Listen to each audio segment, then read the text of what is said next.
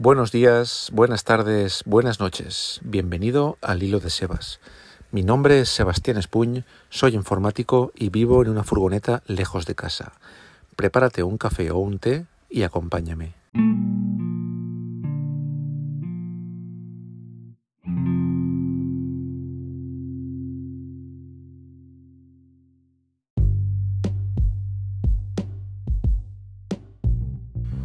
Bienvenido a mi pequeño rincón, bienvenido a mi humilde podcast. En esta ocasión quiero hablarte acerca de un viaje que hicimos en el año 2017. Era nuestra primera experiencia con el vehículo camper recién comprado en esa época y es un viaje que, que recuerdo especialmente ilusionante. Fue un viaje de tres semanas, 21 días, que era el tiempo que teníamos de vacaciones era pleno agosto, con lo cual el calor pues ocasionó algún que otro problema, pero nada grave, porque nosotros solemos elegir para verano destinos pues más al norte, ¿no? Precisamente por esto. Y ese, ese viaje era nuestro, nuestra primera, como decía, nuestra primera experiencia con la furgoneta camper y era eso, pues eh, principios de agosto, mediados de agosto, con lo cual el sol de justicia que hay en que cae en Sicilia, pues imaginaros, ¿no? Pero aún así fue increíble, fue algo digno de recordar y que quiero transmitirte y, y contarte hoy, ¿no? Italia no te la acabas. Italia es un país que te encuentras ruinas y restos en cada esquina. Te encuentras tumbas de alguien importante cada 10 pasos que das. Así que, si os parece, paso a relatar ese, estas escalas, esas paradas que hicimos en ese viaje. Ya, como dije anteriormente, no tengo intención de, de hacer de guía turístico. Yo sencillamente quiero transmitirte mis vivencias, ¿no? Desde un punto de vista emocional, lo que sentía, lo que sentí, lo aquellas cosas, sí que mencionaré esas, esos sitios, esos monumentos, esas esas atracciones turísticas que son dignas de ver también, ¿no? Porque es imposible no hacerlo, ¿no? Cuando hablas de, de, un país, de un viaje. Así que mm, iré contando las escalas que hicimos. Eh, el, objetivo, el objetivo era Sicilia. Ya sabéis que cuando hay un objetivo en un viaje camper, ese objetivo para nada es para nada es importante, porque lo importante es el llegar hasta allí, las escalas la ruta, lo que ves en, ese tiempo que, estás viajando, ¿no? Y cuando llegas al destino es posible que ya prácticamente enseguida te toque volver, con lo cual inicias otro viaje de vuelta con otras escalas y con otras experiencias. Ya, ya, comenté, ya hablé sobre esto en, en un episodio anterior, cuyo título es El destino no es importante, donde hablaba precisamente de, de esto, ¿no? De que en realidad tenemos que vivir el momento, tenemos que disfrutar de los acontecimientos, de, las incidencias que van surgiendo durante la ruta y es la mejor manera, vivir el presente y no preocuparse tanto por el futuro. Así que, sin más prolegómenos, voy a empezar a, voy a, empezar a contarte, voy a empezar a, voy a empezar a enumerar esas escalas de ese viaje y lo que más nos emocionó de cada una de ellas. La primera parada fue Montserrat, en España, en Cataluña, el santuario de Montserrat. Esa fue nuestra primera escala de este viaje, que, duró tres semanas. La premisa inicial era hacer un, viaje sin utilizar peajes, ¿no? sin, ir por autopista, ya que no teníamos ninguna prisa por llegar a ningún sitio. Y la capacidad de parar y descansar en cualquier punto de la ruta, pues es algo que lo facilita, ¿no? Mm, si vas con si vas con tu casa a cuestas, ¿no? Si vas con, con un vehículo camper, con una autocaravana, es muy fácil poder parar y dormir donde quieras. Esta premisa no es algo fijo y suele cambiar a lo largo del viaje, según los días y según los objetivos que se van trazando posteriormente. Es decir, que es posible que los objetivos del día a día pues vayan cambiando, ¿no? En función de, en función de, de cómo está yendo el viaje y de los días que nos quedan por delante, del dinero que llevamos gastado, etcétera, etcétera. Bueno, de este sitio, del, monasterio de, Montserrat, decir que es un lugar al que realmente merece la pena ir, principalmente por el entorno, por su orografía y la forma de sus montañas. Ya lo dice su nombre, Monte Serrado. Es como si una gigantesca sierra hubiera seccionado el planeta por este sitio, dejando astillas y esquirlas de piedra. Llegamos al final del día. Eh, llegamos allí a lo que es el complejo del santuario justo cuando los turistas ya se estaban yendo y el parking empezaba a ser gratuito. Pudimos pernoctar perfectamente en el parking, no sin antes dar una vuelta para conocer el lugar. Nos metimos en la iglesia, donde había un coro interpretando piezas clásicas, y el recuerdo que tengo de ese lugar, que permanece inalterable en mi mente, es ese café que nos tomamos a la mañana siguiente contemplando las vistas de los montes escarpados que teníamos, que teníamos delante, ¿no? desde, desde allí arriba. Una de las principales ventajas de los viajes en camper es precisamente el poder llegar a los sitios, a los objetivos turísticos, al final de la jornada, cuando los turistas ya están regresando a sus hoteles. Los lugares suelen tener entonces un encanto especial, al no haber esa característica masificación del turisteo, unido muchas veces a, unos colores que dan las luces del atardecer. Así que nada, visto el sitio, a primera hora de la mañana, y antes de que el parking empezara a ser de pago, arrancamos nuestro vehículo y nos pusimos en ruta, rumbo a la que iba a ser nuestra segunda escala, Arles, en la antigua provincia francesa de Provenza. Esta parada la marcamos, en, la marcamos en la ruta, ya que planificando la ruta unos días antes desde casa y buscando en Google, yo me quedé maravillado por las fotos que vi de la ciudad, con esos restos romanos y el trazado de sus calles. Para dormir, escogimos un parking junto a unos muelles del río Ródano. Es un lugar fantástico para pernoctar. De hecho, en el trayecto de vuelta volvimos a parar en el mismo sitio. Se pueden dar buenos paseos por la orilla del ancho río, y son para flipar los barcos restaurantes que amarran allí.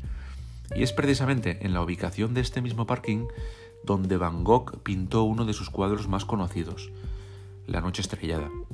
El punto exacto donde el pintor colocó su caballete está marcado con una placa y forma parte de la ruta de Van Gogh que hay en la ciudad.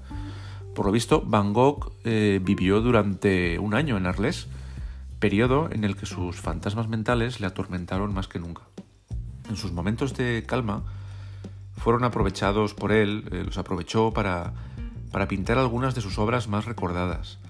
Café La Nuit, La Casa Amarilla, el famoso dormitorio, Llegó a pintar más de 300 obras durante su estancia en Arles, así que imaginaros lo emocionante que puede ser descubrir muchos de esos lugares en la ciudad al tiempo que miras el cuadro con tu móvil. La verdad es que es para repetir. Y bueno, al día siguiente y bien tempranito arrancamos rumbo a Pisa. Ese es nuestro objetivo, ese era nuestro objetivo del día.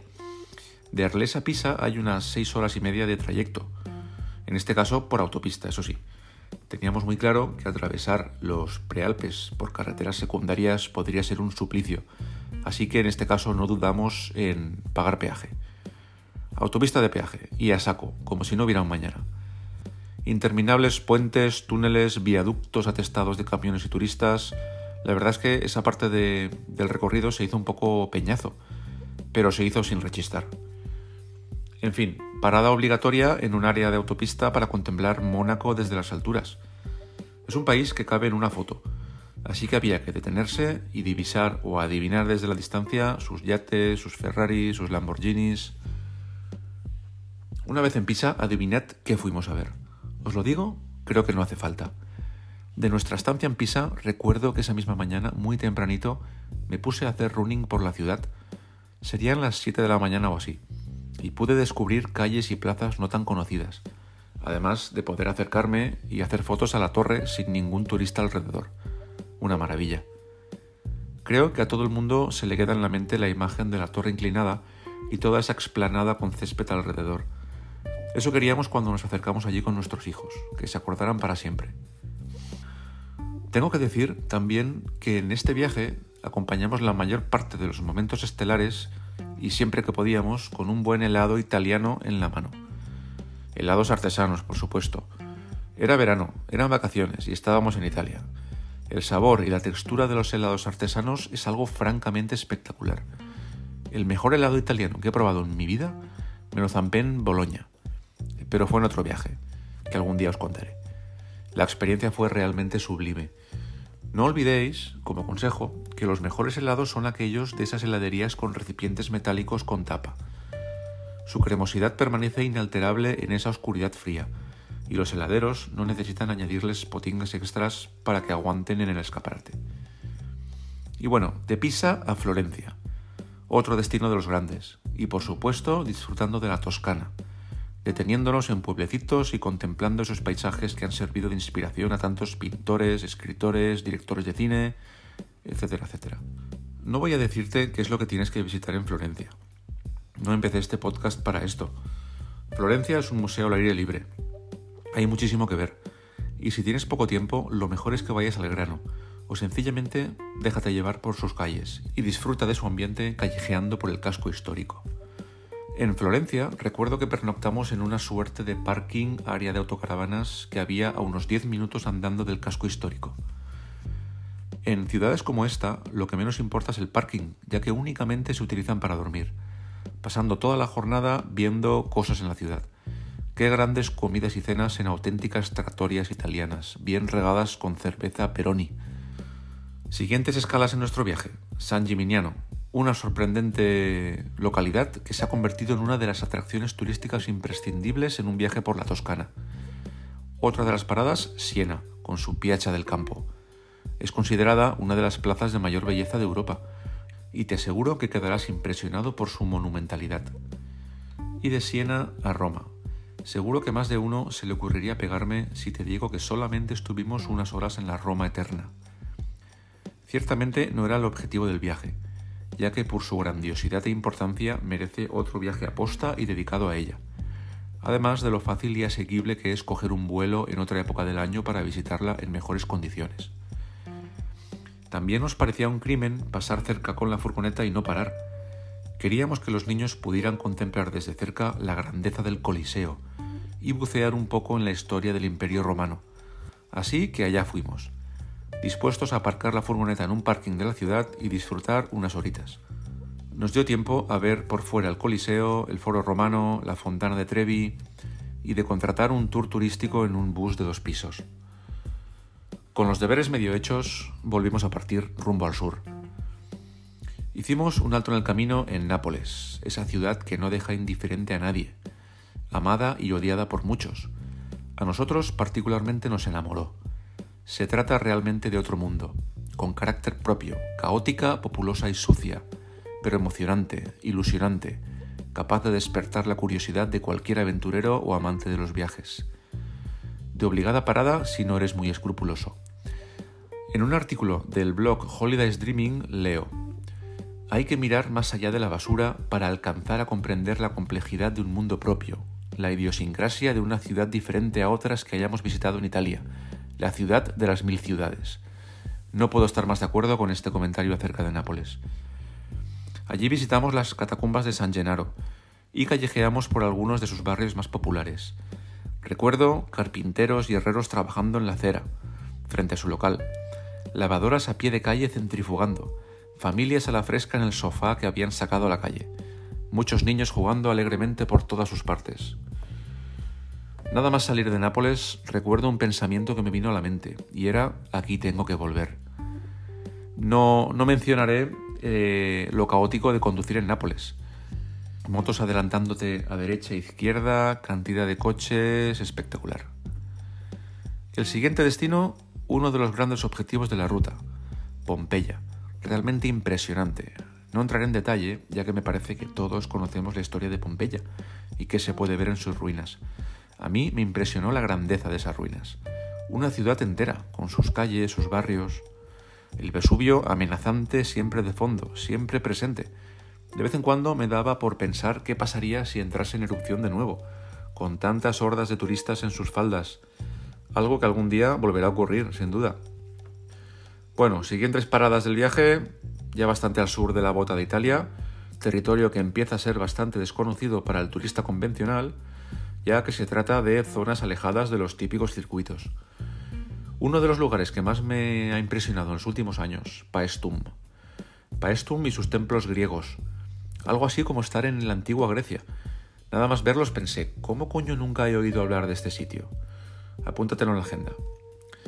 Tropea, ya en la costa calabresa, conocida por estar su centro histórico ubicado sobre un escarpado acantilado, con unas playas paradisíacas en su base, eso sí, atestadas de sombrillas y butacas. Merece la pena enormemente acercarse a la iglesia que hay en una roca metida en el mar y contemplar la vista desde ese, desde ese punto, la vista de ese acantilado con esa playa. Tengo una foto en mi Instagram y es una de las fotos de las que más orgulloso me siento. Y eso que yo las fotos las hago con mi móvil.